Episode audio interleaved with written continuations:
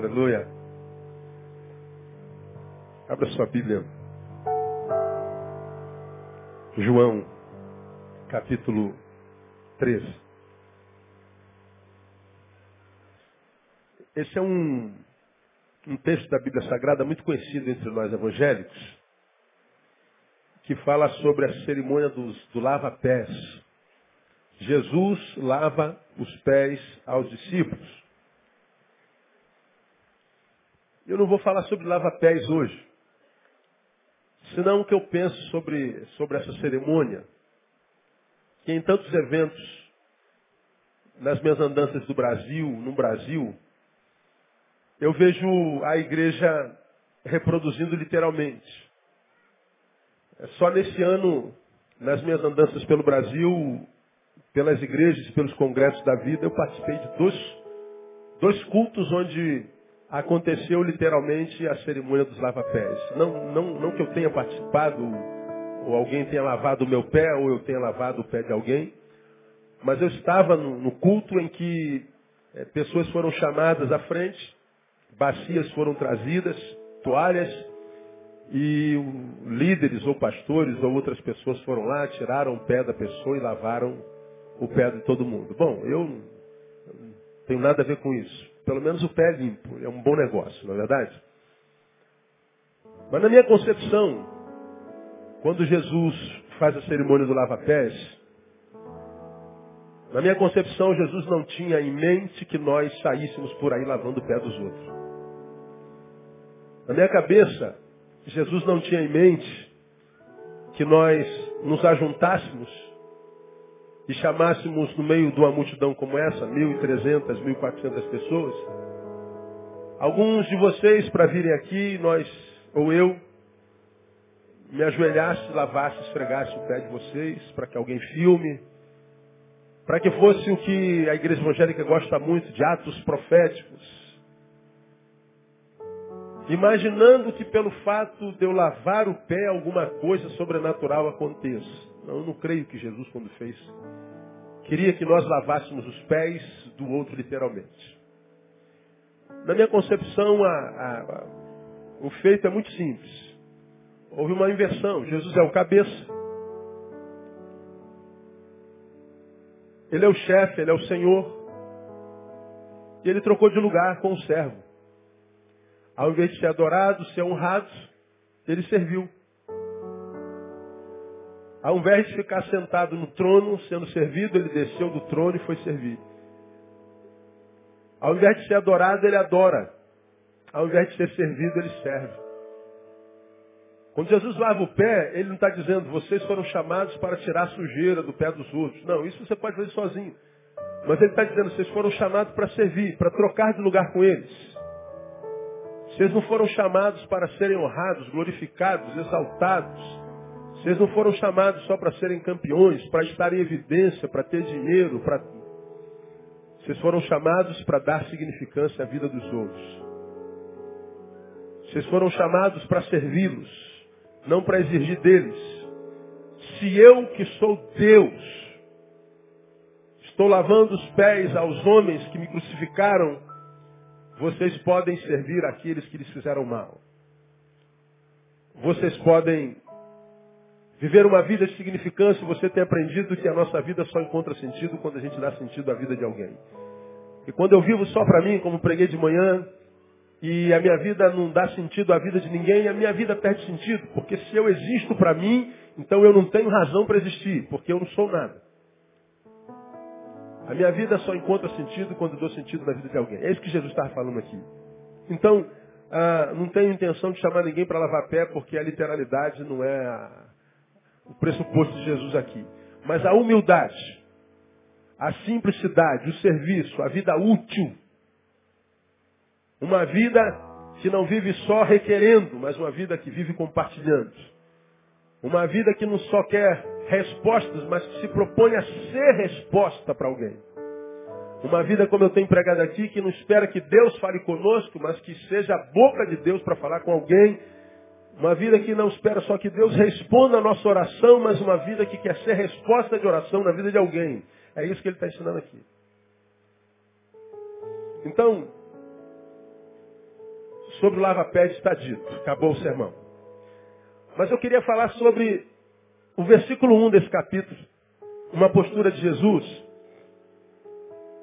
que me abençoou demais, que me chamou a atenção demais e eu queria compartilhar com os irmãos. Está escrito assim, antes da festa da Páscoa, sabendo Jesus que era chegada a sua hora de passar deste mundo para o Pai, e havendo amado aos seus que estavam no mundo, o que, que ele fez? Amou-os até o fim. Que palavra tremenda. Antes da festa da Páscoa. Deixa a Páscoa para lá. Sabendo Jesus que era chegada a sua hora de passar deste mundo para o Pai. Bom, Jesus sabia que tinha chegado a hora de morrer. Jesus sabia que o tempo da vida findou. Acabou.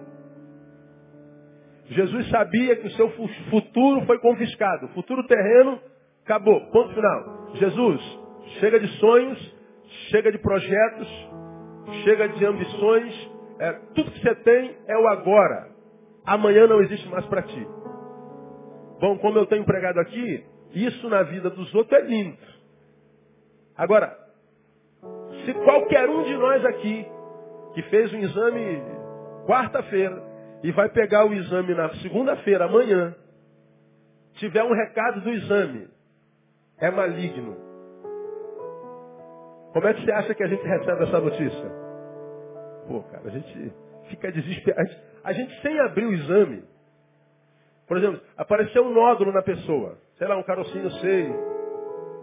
Apareceu uma dor ali é, embaixo do homem. Dificuldade de urinar. Você está com 40, 45. Está na hora de fazer aquele exame. Mas você marrento não foi. O da próstata, não é verdade? Aí tu fez um exame porque teve é, infecção urinária. Ou a irmã que descobriu que tinha um carocinho aqui, fez a mamografia e o resultado você pega segunda-feira. Aí você vai lá no laboratório, lá no médico, e ele te entrega um envelopezinho fatídico. E para abrir. Só, alguém já passou por isso aqui alguma vez? Algum exame que teve medo de abrir? Deixa eu ver, além de mim. Ah, muitos de vocês, né? Eu peguei um exame outro dia que eu falei, Jesus tem misericórdia. Peguei um médico que eu fui Fui, fui, fui, ver uma pedra no rim, o cara me dá um diagnóstico assim terrível. Você está maluco, doutor. Não dá nem para dizer o que ele disse que eu tinha. Aí vamos fazer o exame e vamos. Eu falei, cara, esse cara não está maluco. Mas mesmo sabendo que o médico é retardado, você fica com a dúvida, não fica? Aí tu pega o exame, aí tu abre, abre, abre envelope. Fecha o envelope. Vou orar, vou orar. Senhor, tem misericórdia. Aí tu volta de novo, abre o envelope e tira a cartinha de dentro. Antes de abrir, vou orar de novo, porque o bagulho pode estar tá doido, né? Mas não tem jeito, você tem que abrir. Aí imaginemos. Está escrito lá. Maligno. Reagente. Quando uma pessoa tem um diagnóstico de um nódulo maligno, de uma HIV, primeira sensação que vem à mente, mesmo que você não tenha passado por isso, sensação de morte. O chão abre e parece que você cai num precipício, num abismo, por uma simples razão. O diagnóstico diz que o teu futuro será confiscado. O diagnóstico diz é chegado o tempo do fim. Bom, Jesus não tinha um diagnóstico na mão de um médico, mas ele tinha a palavra de Deus, seu pai que disse, meu filho, é chegado o tempo do fim. Acabou. Teu futuro foi confiscado. Bom, o que, que isso tem a ver comigo, contigo? O que, que isso tem a ver conosco, irmãos? Eu aprendo com Jesus aqui que mesmo quando parece que não há esperança nenhuma mais. Existem algumas posturas que nós precisamos desenvolver para que o fim não seja antecipado. Jesus tem um diagnóstico de que chegou o fim. Bom, ele tinha duas opções. Desespero total, seguido de revolta, de ira. Desespero total, seguido de agonia de alma, de insônias. Desespero total, seguido de toda sorte de sentimentos ruins, de encontro com a sua pior parte, com a sua essência maligna. Ele podia se tornar um cara revoltado da vida, porque ele só tinha 33 anos e quem sabe não era justo. Ele podia reagir de forma negativa, de forma maligna, de forma humana. Ou ele poderia reagir como reagiu.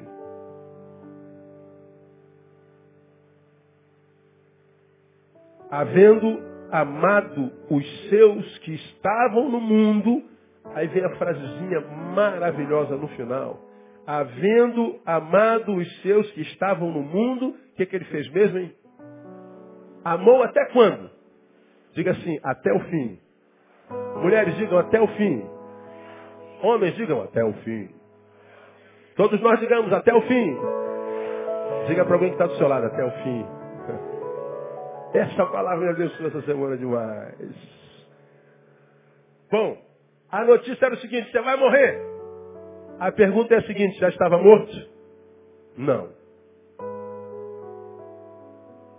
Jesus, ponto final. Quanto tempo mais? Não te interessa. Mas o final, que tem um ponto, ainda não é visibilizado por mim. Ainda não estou vendo esse pontinho final. Então não sei quanto tempo eu tenho. Então, já que eu tenho algum tempo, mesmo que seja pouco, eu vou escolher continuar amando, portanto, eu vou amar até o fim. O último sentimento que o coração de Jesus conheceu na terra, qual foi, portanto? Não ouvi? O amor. Aqui a gente aprende algumas coisas interessantes para a nossa vida, para o nosso cotidiano. Porque eu sei que se Deus colocou essa palavra no meu coração, óbvio, Ele trouxe pelo menos um par de ouvidos para ouvir esse negócio. Talvez você não esteja aqui com um diagnóstico de morte, mas talvez tenha acontecido uma catástrofe tão grande que você imagina que a vida acabou como alguém que eu atendi nessa segunda-feira perdeu um filho caçula, seu filho único. Uma calamidade, uma catástrofe horrenda, algo indesejável. Algo jamais sonhado. E quando a gente está com a pessoa, a pessoa diz assim, pastor, a minha vida acabou. Acabou mesmo? Não. A sensação é de que acabou. A calamidade que passam pela nossa vida, que parecem que é ponto final que parece que é o fim. Você trabalhou naquela empresa 30 anos, falta um ano para aposentar, você é demitido, pastor, minha vida acabou. Seu casamento foi acometido pelo divórcio, você diz, minha vida acabou. Descobriu que tem uma enfermidade que a ciência diz não tem cura, você diz, minha vida acabou. Pastor, aconteceu um, furacão passou pela minha existência, minha vida acabou. Bom, se você está aqui, então ainda não acabou. Pode ser que esteja acabando, gerúndio. Mas não acabou ainda. E se ainda não acabou, ou seja, se você está aqui, deixa eu te dar uma palavra maravilhosa. Ainda há esperança para você.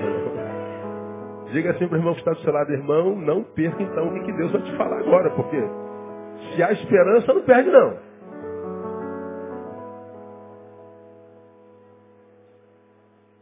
Glória a Deus. Aleluia. Primeira lição. Se você não pode vencer o diagnóstico, vença a amargura que esse diagnóstico pode gerar no teu coração. Olha que coisa interessante. Qual era o diagnóstico de Jesus? Vai morrer. Qual era o diagnóstico que Jesus tinha na mão? O saber que era chegada a sua hora de passar deste mundo. Um diagnóstico que ninguém quer ouvir. Bom, Jesus, chegou o teu tempo de parar. O que, que Jesus podia fazer a respeito? Nada. Seu filho morreu. O que, que você pode fazer a respeito? Nada. Teu marido resolveu ir embora. Covardemente te largou. O que, que você pode fazer?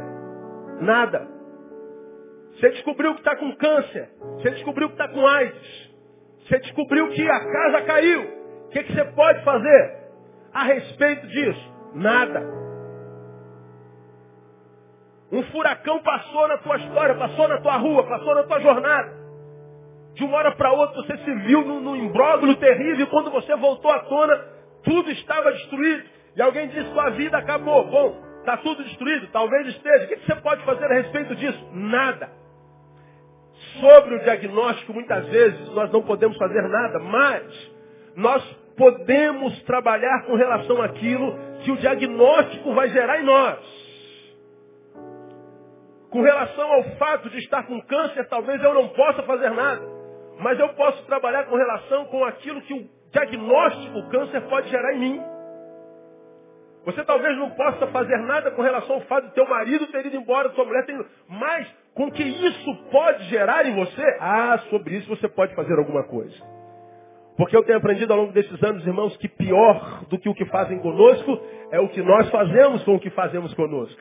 E foi Jean Paul Sartre, você já me ouviu falar sobre isso aqui 1.600 vezes, com todo o meu, meu, com meu exagero, que não é o que fazem conosco, mas o que nós fazemos com o que fazem conosco. Portanto, com o que fizeram conosco a gente pode fazer nada, mas com o que vamos fazer com o que fizeram conosco, a gente pode. E aí, Jesus me ensina o seguinte, bom, o meu tempo é chegado ao final? É. Então não vou permitir que o final gere em mim a incapacidade de continuar vivendo o restinho. Eu falo mais sobre isso no segundo tópico. Jesus me ensina que se eu não posso vencer o diagnóstico, eu devo vencer a amargura, porque o fim se estabelece, se concretiza não quando a morte chega, mas quando se desiste da vida. Aí eu vou te dizer o que um médico amigo me disse uma vez, há bem pouco tempo atrás, fazendo uma visita no INCA. Ele me disse uma coisa que eu nunca mais me esqueci. No, no, no INCA não, no, no, no, no outro hospital que trabalha com pessoal soro positivo. Ele me disse uma frase que eu nunca mais me esqueci. Ele disse assim, pastor, o senhor sabe quem são as pessoas que morrem de AIDS? Não entendi a pergunta dele. As pessoas que morrem de AIDS são as pessoas que têm AIDS. Mas eu não respondi não. Qual é, qual é a resposta da sua pergunta? As pessoas que morrem de AIDS não são as pessoas que morrem de AIDS, porque tem, quem tem AIDS hoje, ou seja, quem é soro positivo, pode viver até velhinho, sem que o vírus se desenvolva, Durante muitos anos, inclusive sem tomar remédio nenhum, depende do, do sistema imunológico dele, a pessoa pode viver uma vida até velhice, ainda que seja soro positivo. Portanto, o que mata o soro positivo hoje não é o vírus. O senhor sabe o que, que mata o soro positivo? É a falta de coragem de continuar vivendo.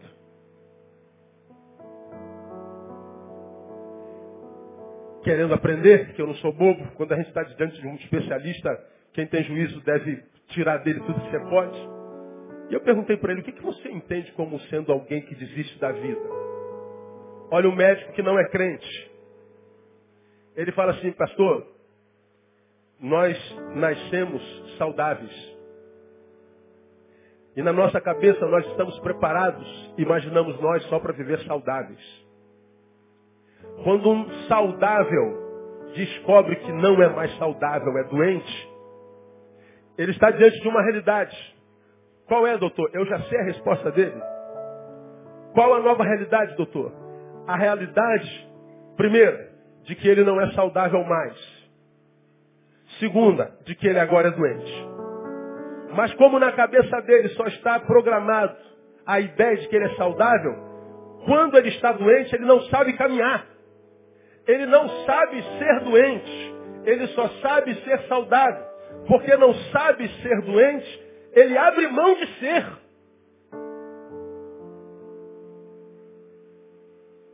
Um soro positivo não morre porque está doente do vírus.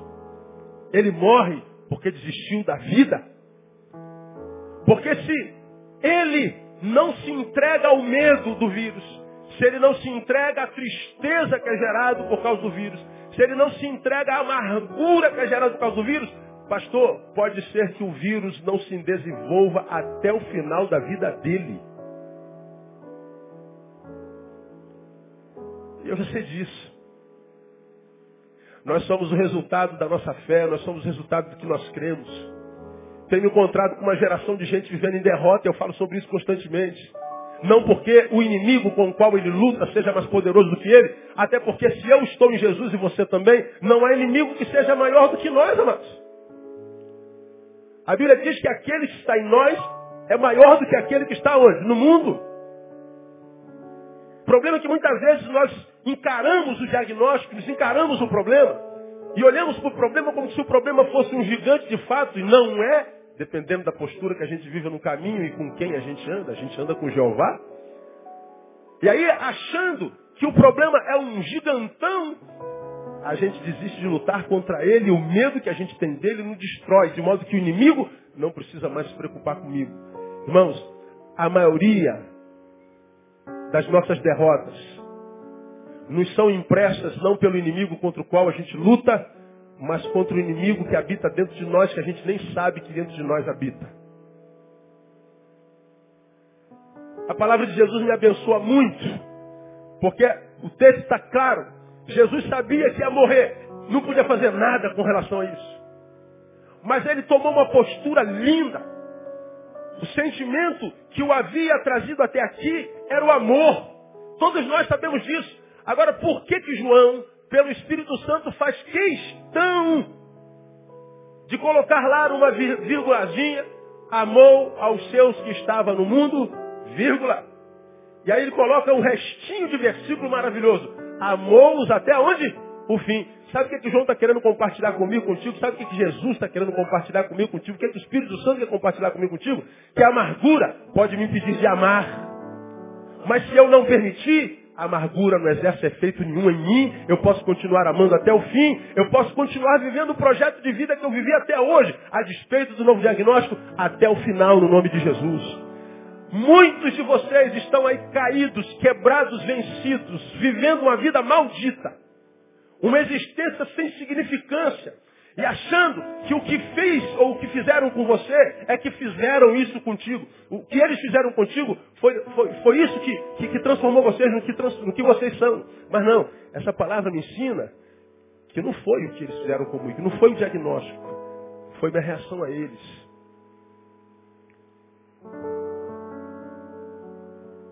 Quando eu penso em amargura, e a gente tem razão para se amargurar o tempo inteiro, irmãos, é muito fácil, é só abrir o olho, é só acordar. Acorda e olha para o lado, a gente tem razão para se amargurar. Acorda e olha para o mundo, abre a janela, lê o jornal que você tem razão para não crer, para desistir. Acorda e liga a televisão, você vai ter razão demais para ficar comido pelo medo, pela mágoa, pela amargura, é verdade. Agora, a amargura ajuda no quê? Eu e você muitas vezes percebemos um sentimento ruim tomando o nosso coração me impede de sorrir com coisas ou com pessoas que até ontem, com as quais a gente dava gargalhada. Amarguras que vão sendo brotadas, plantadas dentro de nós como semente, que vão roubando de nós nosso direito de celebrar a vida. E a gente se entrega a essa amargura, esse sentimento negativo com muita facilidade. E essa maldita dessa amargura ajuda no quê? Essa mágoa ajuda no quê? Essa tristeza que está dominando a vida de tanta gente ajuda no quê? Não ajuda em nada. Se não ajuda, por que, que a gente se entrega? Por que, que a gente para de lutar? Por que, que a gente se acovarda tanto e de tantas formas e tantas vezes? As muitas reações que eu não consigo entender. Aí talvez você esteja aqui, é pastor, porque o senhor nunca pegou o diagnóstico que eu peguei. É porque, pastor, o, senhor, o senhor abriu lá o seu exame do equívoco do seu médico e estava lá negativo. Estava lá o que o senhor queria ver. Agora, quando eu abri o meu, meu, meu, meu, envelope, meu envelope estava lá positivo. Não aconteceu o que eu queria. É verdade. Eu sei que você pode ser mais um desses. Agora, eu conheço um monte de gente como você que tem, quem sabe, o mesmo problema que você e que, diferente de você, não desistiram de continuar lutando. Qual o problema de, de muitos de nós, mas muitos, irmãos, muitos de nós? É a incongruência. Aonde que habita a incongruência? Nós queremos, porque estamos doentes, que Deus nos cure. Deus restaura a minha vida. E a gente clama ao Senhor para que Ele abençoe a nossa vida. E Deus muitas vezes demora a responder, às vezes não responde. Quando responde, espera ou não, ou, ou sim. A gente quer que Deus restaure a nossa vida. Agora, de que vida nós estamos falando? De uma vida que nós idealizamos, de uma vida sem diagnósticos equivocados, sem problemas, porque a gente está dizendo, Senhor, eu só vivo hoje se tu me deres a alegria de poder sonhar com muitos e muitos amanhãs. Porque se eu continuar com esse diagnóstico, ainda que eu esteja vivo, eu não vou viver. Aí quando você diz que se recusa a viver por causa de um diagnóstico, você sabe o que você está dizendo para Deus? Que você não ama a vida tanto quanto pensa amar. Porque quando a gente ama a vida de fato de verdade, irmãos, como eu falei no início do meu sermão, a gente pode reagir ao diagnóstico de duas, duas formas. Eu posso me amargurar, posso me revoltar, posso quebrar tudo, posso arrebentar com todo mundo, posso destruir tudo, ou eu posso dizer, cara, já que o meu diagnóstico está estabelecido, eu vou aproveitar cada minuto, cada centímetro, cada postura. Eu sei que me tiraram o braço esquerdo, mas eu ainda tenho o braço direito, e ainda assim eu vou continuar abraçando alguém, nem que seja pela metade. Agora, muitos de nós Parecemos que fomos abandonados por Deus e não fomos, Deus não faz isso. Muitos de nós nos achamos injustiçados por Deus, porque comigo, pastor? Muitos de nós achamos que somos vitimizados pelo sistema. A gente sempre se vê como, como alguém que está para baixo, alguém menor, alguém vitimizado. E Deus está dizendo assim, filho, talvez que você esteja passando seja só um teste. Talvez que você esteja passando, esteja passando por tempo maior do que aquele que, quem sabe, eu mesmo, enquanto Deus teria determinado para vocês, mas por causa da sua postura, nós estamos prorrogando para que, quem sabe, você aprenda. Bom, acontece isso, pastor? Bom, vamos à Bíblia. Você já ouviu pregar, já ouviu, já ouviu pregando, que quando Deus tirou o povo do Egito, levou até Canaã, esse trajeto durou quanto tempo? Quem sabe me diga bem alto aí. Não ouvi. Ainda não ouvi. 40 dias. 40 o quê? Anos. Egito a Canaã. 40 anos. Durou tanto tempo que das milhares e milhares de pessoas que saíram do Egito, quantas delas entraram em Canaã? Não ouvi? Duas. E o restante, pastor? Nasceram no caminho. A maioria que recebeu a promessa não tomou posse dela. Inclusive quem? Moisés, que era o cabeção. Agora você já aprendeu que esse trajeto que eles fizeram em 40 anos era um trajeto que de fato dava para fazer em quanto tempo? Quatro meses, diga quatro meses menos de quatro meses, três meses e meio. Por que, que um trajeto de três meses e meio, quatro, meio, quatro, quatro meses, durou 40 anos? Por que, que você acha que o povo teve que ficar rodando na terra 40 anos? Rodando, passando, quem sabe, no mesmo lugar. Por que talvez isso tenha acontecido? Talvez porque Deus queria ensinar o povo e o povo demorava a aprender. Deus queria ensinar vida. Restaurar o centro de valoração daquele povo, mas o povo não aprendia, o povo continuava murmurando, murmurante, reclamando, blasfemando. O povo não agradecia, não celebrava o que tinha. O povo saiu do nada para alguma coisa, mas no meio da alguma coisa, ao invés de agradecer porque evoluiu, porque não tinha nada, ficava reclamando porque queria muita coisa. E Deus roda dizendo, enquanto você não agradecer pelo pouco que tem, eu não te coloco sobre muito. Como disse para o menino da palavra, da parábola, porque sobre o pouco foste fiel, concluam para mim. Sobre o muito tu colocarei. Quantas pessoas vivem eternamente no pouco, no quase nada, no básico? Não porque Deus não tenha para dar mais, mas é porque ainda não aprendeu a ser fiel no pouco. Nunca vai ser posto sobre o muito. Um trajeto de quatro meses durou 40 anos. Porque o que Deus quer para nós, sobretudo, não é nos colocar no lugar da bênção, mas nos aprender a conviver com dignidade enquanto ela ainda não chega. O povo estava dizendo, nós só vamos ser felizes só vamos te adorar, só vamos exaltá-lo, só vamos engrandecer o teu nome quando a gente chegar no Egito. Então Deus está dizendo, vocês não aprenderam nada. Vocês não se tornam abençoados quando a bênção chega. Mas enquanto vocês aprendem a viver sem ela, vocês já estão debaixo da bênção no nome de Jesus. O que isso tem a ver com diagnóstico? Você está dizendo diagnóstico, diagnóstico que parece que é ponto final. Pois é, mas quem foi que disse isso? Foi médico? Foi patrão? Foi o marido? Foi gente? Foi homem? Pois bem, você já aprendeu aqui que a última palavra sobre a vida de um filho de Deus não sai da boca de um homem. A última palavra sobre o filho de Deus sai da boca de quem? Da boca de Deus.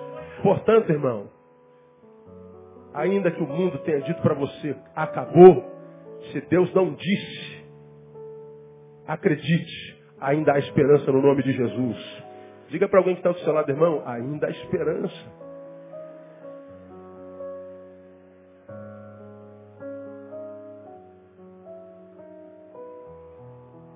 Aleluia. Se não pode vencer o diagnóstico, vença a amargura. A segunda coisa da fixação sobre ela. Qual é? Não desista do que sobra por causa, por não poder reconstruir o que falta. Não desista do que sobra por não poder reconstruir o que falta. Dá para explicar, pastor? Claro que dá. Estou aqui para isso. Jesus, chegou o tempo de partir.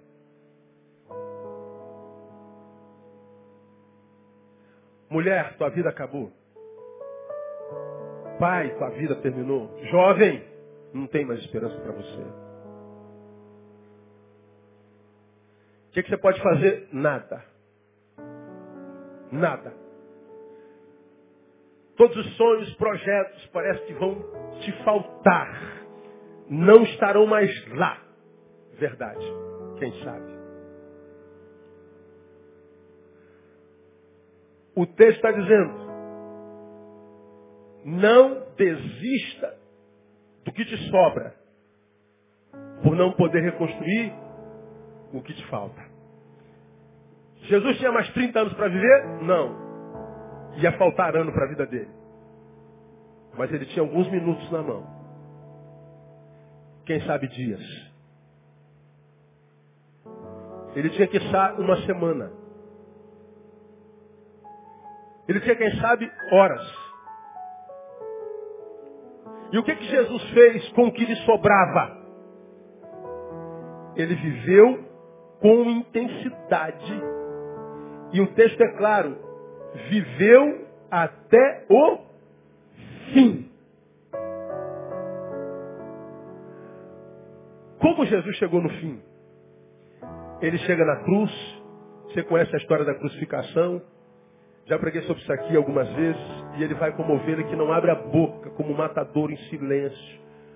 Porque o silêncio conotava que ele estava diante de algo que ele podia suportar bem, ainda que com muita dor. Mas quando ele chega na cruz do Calvário, já com os cravos na mão, no pé, com a lança do lado, então ele abre a boca e diz o texto, bradou Jesus em alta voz e disse, Eloi, Eloi, lama sabachthani, Deus meu, Deus meu, por que me desamparaste? Dele um brado foi até ali em silêncio. Mas quando ele chegou no limite, ele bradou, gritou, berrou, urrou, pôs para fora o que o homem sentia. Você lembra que eu já preguei sobre isso aqui? Eu disse naquele sermão que Jesus foi um homem que não teve medo de ser homem, mesmo que por causa disso não fosse visto como Deus. Ele na cruz, quando diz, Se você e eu estivéssemos lá sentados como você está, olhando Jesus bradando, brigando com Deus, seríamos tentados a dizer como é que você pode falar um negócio desse de Deus? Como é que um homem desse pode dizer que é Messias? Como é que um homem desse pode dizer que é filho do Todo-Poderoso? Como é que ele pode achar que o pai dele o abandonou? Ele não conhece a Deus. Que mau testemunho terrível. Lembra que eu preguei sobre isso aqui? Só que Jesus não se preocupou com o que iam pensar dele. Jesus não se preocupou com a sua imagem. Ele simplesmente estava sentindo aquilo, estava. Ele voltou para fora. Foi homem de verdade. Um homem que não teve medo de ser homem, mesmo que por causa disso não fosse visto como Deus. Agora, muitas vezes nós não somos como Jesus. Nós temos sentimentos e maquiamos esses sentimentos. Nós deixamos de viver tais sentimentos. Nós deixamos de externalizar tais sentimentos. Nós não somos honestos com a gente nem com Deus. A gente não sabe por que, que Deus muitas vezes não se manifesta. Deus não reage a nosso favor. Porque Deus, quem sabe, encontra desonestidade no nosso coração. Nós estamos reclamando porque não teremos 20 anos de vida. Bom, mas nós temos um dia. Para quem quer 20 anos, só se vive 20 anos como? Um dia de cada vez. Ora, se você quer 20 anos de Deus, que tal começar a viver o dia de hoje? Se você quer que Deus restaure a tua história, que tal viver a história presente de forma diferente? Se você quer que Deus mude o teu futuro, quem sabe, você não consegue, começa a mudar o seu presente. Agora não. Nós quando pedimos a Deus, pensamos sempre que Deus vai fazer no amanhã. E porque pensamos que Deus vai fazer no amanhã, não fazemos nada do hoje. Jesus sabia que seu futuro estava confiscado, mas ele diz, eu não vou abrir mão do que me sobra, porque eu não posso reconstruir o que me falta. Senhor, eu vou viver tudo que tu me deste para viver. E se tudo que eu tenho é hoje, eu vou viver hoje com intensidade. Agora veja o que, que acontece com muitos de vocês. A gente, quando tem um diagnóstico ruim, achamos que a vida acabou, a gente sempre olha para o futuro que não vai viver, mas não percebe que já não está vivendo o presente.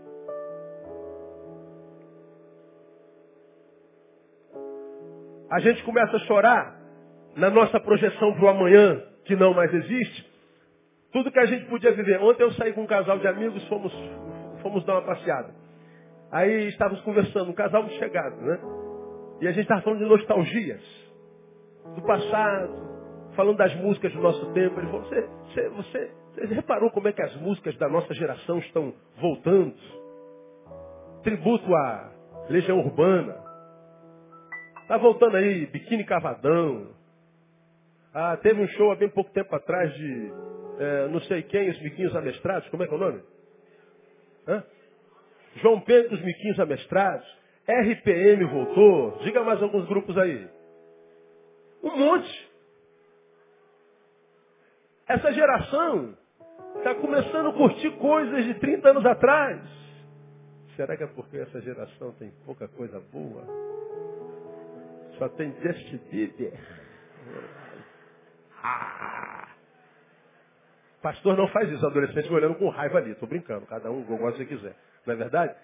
A gente está começando a curtir. E aí, a gente, a gente vai passando pela vida, houve uma coisa que é do nosso tempo.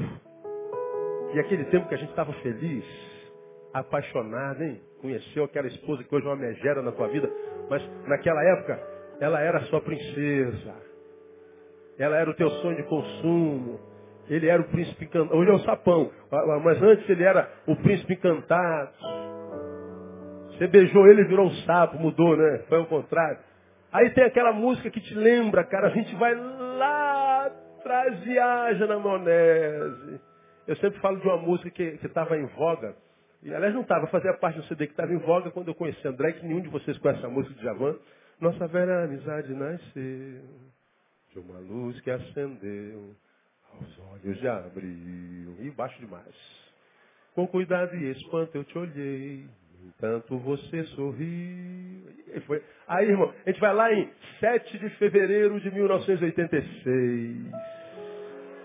Aleluia, glória a Deus. Aquela imagem quase divinal na porta da igreja. Isso aqui é um anjo. Os anjos estão visitando a igreja hoje. Não era Andréia. E as músicas estavam em voga, a gente vai lá atrás, irmão. As músicas trazem lembranças, memórias, trazem um bom tempo. Aí a gente está sentado à mesa os quatro, aí eu falo assim, rapaz, Eu não sinto saudade de nada. Quase que é um balde de água fria. Pô, estragou a brincadeira, né? Eu estragou a brincadeira. Mas aí eu terminei a frase dizendo assim, sabe do que, que eu sinto falta? Eu sinto falta do que eu não vivi e podia ter vivido. Eu sinto falta, quem sabe, daquele, daquele abraço que eu podia ter dado a alguma pessoa e não dei. Eu sinto falta daquele beijo que eu podia ter dado e não dei. Eu sinto falta daquela viagem que eu poderia ter feito, mas eu não fiz. Por quê? Porque naquele dia eu acordei mal-humorado, porque o colega da escola disse que eu era orelhudo. Aí por causa daquele idiota, eu perdi a viagem do meu sonho. Aí cresço e descubro que não foi por causa daquele idiota, foi por causa desse idiota que eu não vivi. Porque não é o que fazem comigo, é o que eu faço com o que fazem comigo. Descubro que eu poderia ter tido aquilo e não tive, não comprei. Poderia ter feito da minha vida uma vida muito melhor, mas eu não fiz, sabe por quê? Porque eu me recusei a viver o hoje daquela época. E agora no hoje de outros, quando eu olho para ontem, eu digo, caramba, por que, que eu não vivi aquele ontem quando ele era hoje. Pois bem, quando eu sei que eu poderia ter feito, não vivi, podendo ter vivido, isso, me, isso toca em mim. Isso mexe comigo. Agora, o que a ver com a nossa mensagem? Esse hoje que a gente está vivendo agora, amanhã já se transforma em ontem. E quando a gente se recusa a vivê-lo, quando chegar amanhã, a gente vai olhar para trás e falar, caramba, cara. Maldito dia que eu não ouvi aquela palavra do pastor Neil. Deixei de viver o que me restava porque eu fiquei olhando para o que não estava, que estava faltando. Abri mão da sobra do que me restava porque eu estava chorando sobre algo que eu não podia reconstruir.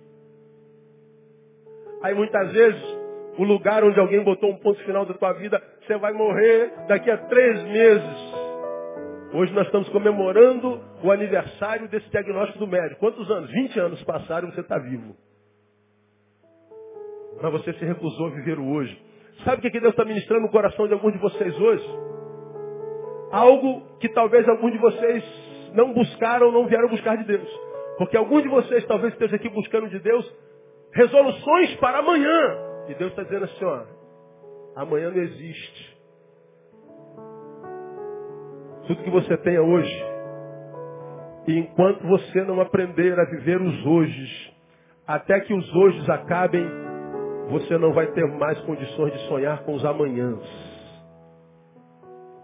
Muita gente, muita, abrindo mão do hoje para chorar o medo com relação aos amanhãs. E o pior, há um eu dentro de você que diz que você tem razão para fazer isso. Pastor, veja onde eu estou, pastor. A vida é injusta comigo, pastor. A vida é injusta. Deus é injusto, pastor. Veja o que fizeram comigo, meu pai, minha mãe, meu tio. Me fizeram isso, me estupraram, me fizeram, me me Sim, teu passado, todo mundo já sabe teu passado. A gente já sabe tudo isso. Você também. Agora, esse eu que habita dentro de você te fazendo uma vítima eterna, uma vítima crônica.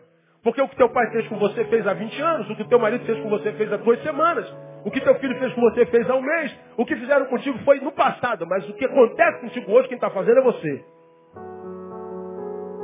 É você. Porque Deus está dizendo, filho, eu sei o que aconteceu no passado, eu sou capaz de mudar o teu hoje para que você tenha um amanhã lindo. Mas enquanto os amanhãs não chegam, viva o hoje. Quando você começar a viver o hoje, você vai ver que então as coisas começam a acontecer no nome de Jesus. Palavra de Deus para você nessa noite, não desista do que sobra por não poder reconstruir o que faltava. Jesus não só não se amargurou por não poder viver, mas também não se esquivou de viver com intensidade o tempo que lhe restava. Diz que ele resolveu amar e amou até quando? até o fim. Aquela frase que você já ouviu falar em algum lugar. Jesus se recusou a morrer antes da morte chegar. Então, meu irmão, mais uma vez, não morra antes da morte chegar, pelo amor de Deus. Vai viver o resto que sobra. Não se prenda ao diagnóstico do médico, não se prenda à realidade do ontem, não se prenda à dor do agora. Tente romper. Deus vai te ajudar. Ele está dizendo, esforça-te e eu te ajudarei. Esforça-te. Faz força. Trabalhe. Faça valer a pena. Faça por onde. Não se entregue. Esforce-se. E você me terá como parceiro. E eu vou dizer uma coisa para você, irmão. Quando Deus é parceiro de alguém, esse alguém não tem como perder. Amém ou não? Diga assim, Deus é teu parceiro, irmão. Deus é teu parceiro. Terceiro, não culpe ou puna aos outros. Sirva-os. Está na Bíblia, pastor? Tá?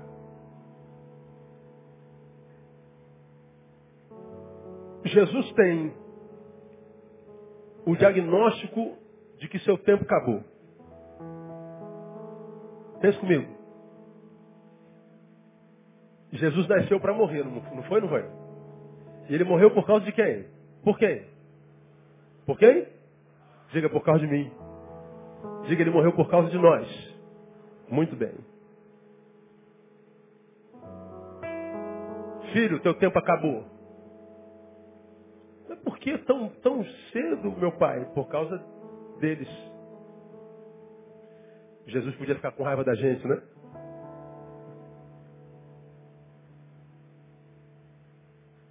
Como aquele filme A Rebelião dos Anjos, já citei aqui. Gabriel, com ciúme dos macacos, somos nós. Quem viu a Rebelião dos Anjos aqui? Deixa eu ver se tem meia dúzia que viu. É muito antigo esse filme. É meia dúzia viram. Fala sobre um livro que foi achado na terra, que começava em Apocalipse capítulo 23. E não existe capítulo 23 de Apocalipse.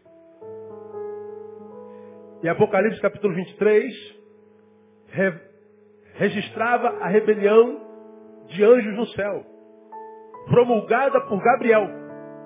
Gabriel desce terra e ele quer se vingar desses macacos, desses seres humanos que Deus ama tanto. Gabriel ficou com ciúme porque parecia que Deus amava mais aos homens do que aos anjos. Gabriel ficou com raiva porque ele não entendia o amor que Deus tinha por nós. Porque na cabeça do Gabriel do filme, ele tinha que ter raiva da gente, que porque por causa da gente que Jesus morreu. Pois é, mas Jesus também não entendia assim. Quando Jesus esteve diante do diagnóstico que ia morrer, ele diz assim, rapaz, meu tempo é pouco, então tem que amar, eu tenho que amar até o final. E eu tenho que ensinar essa gente a amar também. Ele vai, pega uma bacia, pega uma toalha, bota todo mundo sentado e começa a servir aos seus. Aqueles que são a razão da sua morte. Aqueles por quem ele está morrendo aqueles que são a razão da confiscação do seu futuro, aqueles que são a razão da confiscação do seu sonho, aqueles que são a razão da confiscação de tudo. Ao invés dele punir, dele culpar, ele serve. Isso não está aqui à toa, irmão. Ele não está aqui para que eu faça um culto e chame você aqui na frente para lavar teu pé sujo, teu pé podre, teu pé fedido. Ele está aqui está dizendo, olha, nós podemos abençoar os que nos amaldiçoam. Nós podemos ser diferente deles. Nós falamos para Deus, Deus, veja o que esse desgraçado está fazendo comigo. Deus, veja o que esse maldito fez comigo. Deus, veja o que essa bendita maldita fez comigo. Deus, faz alguma coisa. O que você quer que eu faça? Mata ele. Vingue-se dele. Não, você não está entendendo. A oração está errada. Você não está entendendo nada. Você deve estar orando por Deus errado. Que eu não estou aqui para matar ninguém para satisfazer o teu ódio. Eu estou aqui para te transformar, para que você não se transforme nele. Porque quando você quer que eu mate, você está dizendo eu quero ser igual a ele, eu quero que você seja totalmente diferente dele. Agora, alguns de nós, o que, que acontece? Nos tornamos a semelhança do nosso algoz. Já preguei sobre isso aqui. O cara te traiu, o cara te apunhalou, o cara te humilhou. E o que, que você quer fazer com ele? Eu quero fazer com ele a mesma coisa. Ou seja, você está dizendo, conseguiu me atingir. Conseguiu me transformar na imagem e semelhança dele. Você já aprendeu isso aqui? Que a vingança nada mais é do que a transformação da vítima na imagem e semelhança do seu algoz. Eu estou chorando porque ele tirou de mim a alegria. E o que, que eu quero fazer com ele? Tirar a alegria dele também. De modo que eu estou dizendo, eu não quero mais voltar a ser alegre. Eu quero que ele seja triste. Ora, se tudo que você quer é que ele sofra, você está dizendo, então você abriu mão da tua restauração. Aí a oração não funciona, a campanha não funciona, subir ao monte não adianta, fazer jejum não adianta, porque a intensidade, a intenção do coração foi deformada. Quando é que um mal que fazem a mim, a mim me chega de fato enquanto realidade? Quando o mal que me fizeram me transforma na imagem e semelhança do meu agressor. Agora, se o mal que ele me fez atingiu a minha carne, quem sabe a minha imagem, mas não me fez agir com ele como ele agiu comigo, o mal dele não me atingiu. Mais ou menos como aconteceu com Jó. Também, Senhor. Como é que o cara não vai amar o Senhor? Tudo que esse cara pede, Senhor dá. Tudo que ele faz prospera. Até eu te sigo desse jeito. Deus disse assim, ó, vai lá e toca em tudo que você quiser. Só não toca nele. Só não toca nele. Vamos lá. Satanás tocou no quê? Tocou nos filhos? Matou-os não? Quantos filhos morreram, você sabe? Dez. Tocou na casa dele? Sim ou não? A casa caiu, não caiu? Caiu. Tocou na mulher dele? Tocou. A mulher não morreu, mas a mulher se transformou em Satanás. Peraí, pastor, isso não está na Bíblia. Quando ela fala assim, amaldiçoa logo o teu Deus e se mata. O que, que ela se transformou? Uma inimiga de Deus. Ela se deformou de adoradora para murmuradora, de amiga para inimiga. Está dizendo, eu abandono a fonte da minha vida. Perdeu a esposa também. Perdeu a saúde, sim ou não? Perdeu tudo. Se tornou um, uma ferida ambulante. Ele arrancava as cascas com telha. Mas peraí, o cara perdeu filhos, mulher, família, bens, bois, vacas, casa. E a ordem de Deus não toca nele? Do que, que Deus está falando? Deus está falando da alma, do caráter, do princípio. Porque é diferente da mulher que foi tocada que diz assim, não vale a pena servir a Deus se Deus não faz o que a gente quer.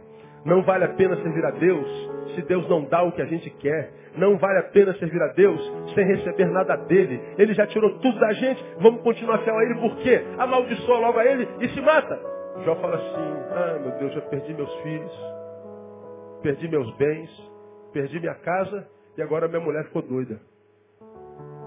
Receberíamos o bem de Deus e não o mal, mulher.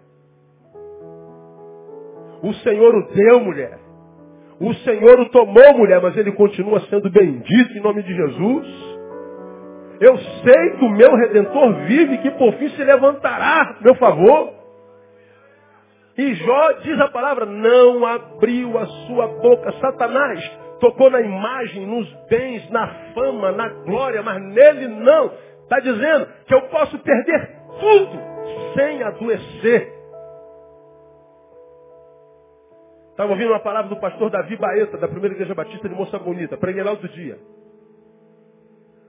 Tem câncer.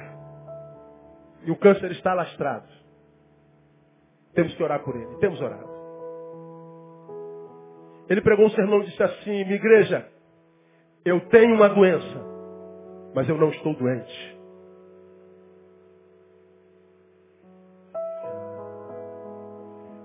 Eu tenho uma doença, mas eu não estou. Do que, que ele está falando? Ele está falando que a doença chegou ao corpo, mas não vai chegar à alma, porque ele não vai permitir. A doença chegou ao intestino, mas não vai chegar ao coração, porque ele não vai permitir. Ele está dizendo, quem sabe eu não tenho mais 40 anos de vida, mas eu tenho que uma semana, doutor. Eu vou viver mais uma semana de vida. Sabe onde está o doutor, pastor Davi Baeta agora? Esse está nos Estados Unidos curtindo a vida com a filha dele, com a família dele. Como, pastor? é porque o mal encontra em nós o espaço que a gente dá a ele. Esse texto está dizendo que não adianta eu culpar, irmão, a vida, culpar Deus, culpar o marido, culpar o pai, culpar o padre, culpar o pastor, culpar o raio que o padre, culpar o diabo.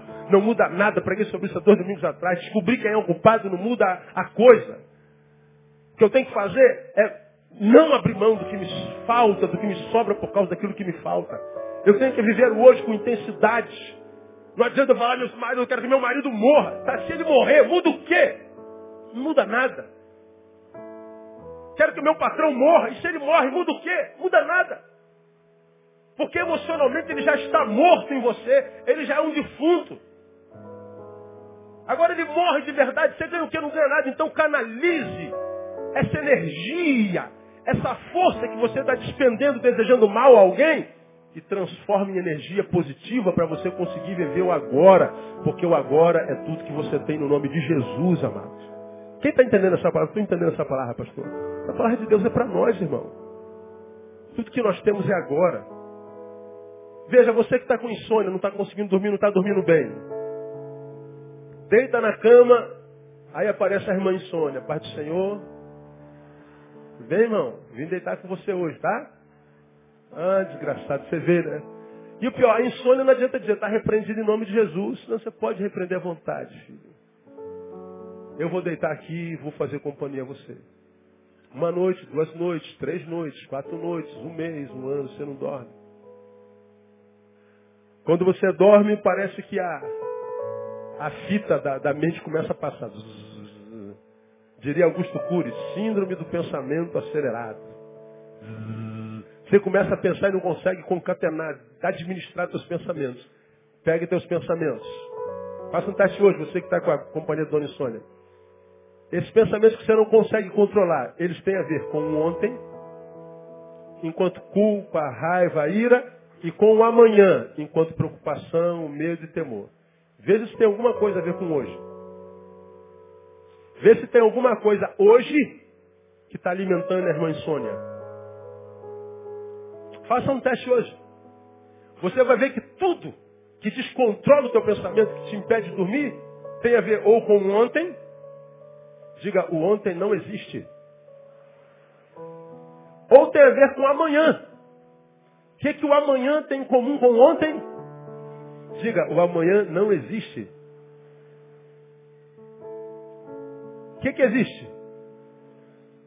E tudo que existe está completamente contaminado pelo que não existe.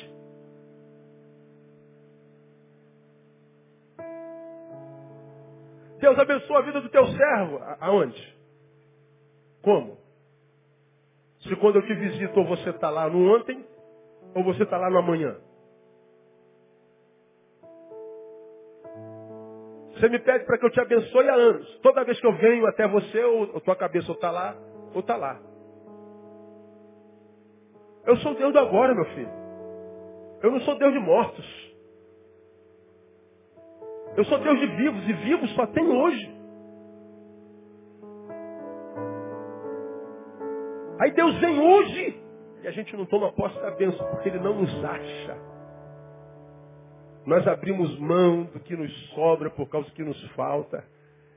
E o que nos sobra nós usamos para culpar, para acusar. Quando Jesus está me ensinando que eu tenho que servir, eu tenho que mostrar para o mundo, para a vida, para Deus, que eu tenho direito, inclusive, de reclamar, porque eu sou diferente daqueles que me machucaram. Eu sou diferente daqueles que me magoaram. Agora, quando eu abro mão de servir, quando eu abro mão de viver aqui e agora, para reclamar dos que me magoaram e desejar o mal deles, eu estou dizendo, está reclamando de quê, cara? Se estou igualzinho a eles. Se você tivesse a oportunidade de fazer com eles agora o que eles fizeram contigo, você faria. Você só não faz porque não tem oportunidade. Como que Deus vai nos abençoar? Então nós aprendemos três coisas. Se não pode vencer o diagnóstico, vença a amargura. Não há o que fazer sobre a coisa? Não. Então não permita que essa coisa plante mágoa, amargura, te roube a capacidade de viver agora. Bom, segundo, não desista do que sobra por não poder reconstruir o que falta. Está pensando que não vai ter mais futuro? Talvez seja, mas presente você tem. Enquanto existe presente, a vida para se viver. Então viva e Deus vai abençoar você, meu irmão. Não culpe ou pune os outros, sirva-os. Termino. Seja qual for a notícia, nunca se esqueça que a tua vida está na mão do Todo-Poderoso. Jesus 3, sabendo que o Pai lhe entregara tudo nas mãos e que viera de Deus e para Deus voltava, levantou-se da ceia, tirou o manto, tomando uma toalha, cingiu-se, depois deitou água na bacia, começou a lavar os pés dos discípulos, enxugar-lhes com a toalha com que estava cingido. Veja versículo 3, sabendo que o Pai lhe entregara tudo nas mãos, olha só, viera de Deus e para Deus voltava. Jesus não se amargurou por quê? Porque ele sabia que estava na mão de Deus. Na mão de Deus. Deus o trouxe à terra. Deus o conduziu na terra. Deus o retira da terra.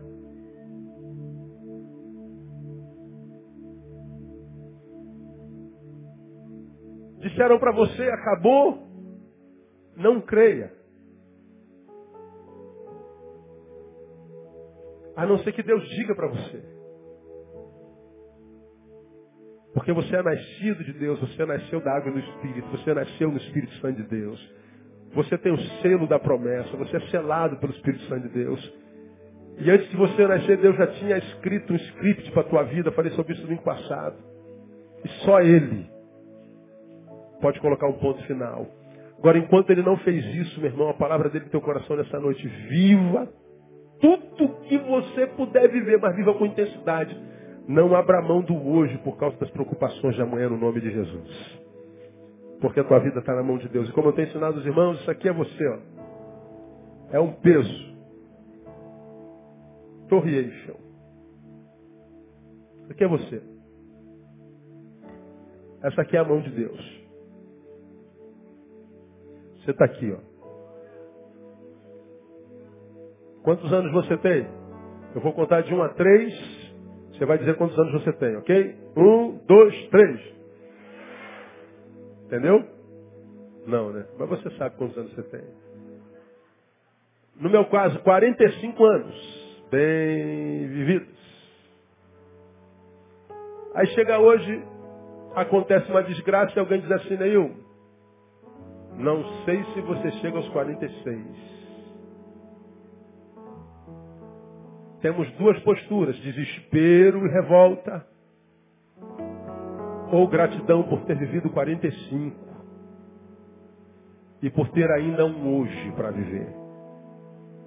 E viver esse hoje até o final no nome de Jesus. Jesus escolheu a segunda hipótese, viver o hoje até o fim e viveu amando até o final. E ele foi honrado pelo Pai de tal forma que ainda hoje, diz a sua palavra, ele vive está à destra de Deus, intercede por nós pecadores e está conosco todos os dias até a consumação dos séculos. Então, meu irmão, guarde isso que eu vou te falar. Em lugar nenhum da Bíblia, ele diz que nos abençoaria por muitos anos. O que ele disse foi que nos abençoaria todo dia. Ele não disse aqui Deus te abençoe com muitos anos de vida, não. Ele disse te abençoe com muita vida todo dia. Então, se você tem o hoje para viver, não deixe de vivê-lo por causa da preocupação com amanhã, muito menos por causa da culpa do ontem. Porque se você viver o hoje, que é tudo que Deus tem para nós, com intensidade, Deus do céu vai sorrir para você. Ele vai zombar dos teus inimigos. Ele vai gargalhar dos diagnósticos de ponto final que vão botar na tua história. Porque ele sabe que você vai entender que maior é o que está em nós do que aquele que está no mundo. E ele vai te dar vitória no nome de Jesus. Quero profetizar que você que está aqui com um diagnóstico ruim e perdeu algumas semanas por equívocos, por causa de posturas, quero mostrar para você, vou profetizar, você continua com o diagnóstico, não continua? Mas nessa semana Deus vai te dar tanta alegria, tanta alegria, Deus vai te encher tanto de gozo que você vai descobrir que o diagnóstico continua lá, mas a despeito do diagnóstico que você vai sentir essa semana vai ser diferente no nome de Jesus. Deus vai derramar uma alegria que você não sente há muitos anos na tua vida. E você vai se lembrar dessa palavra. E quando você voltar domingo que vem, você vai adorar Deus diferente no nome de Jesus. Quem recebe, diga eu recebo essa palavra. Diga assim, eu concordo com essa palavra. E aplaude essa palavra no nome de Jesus.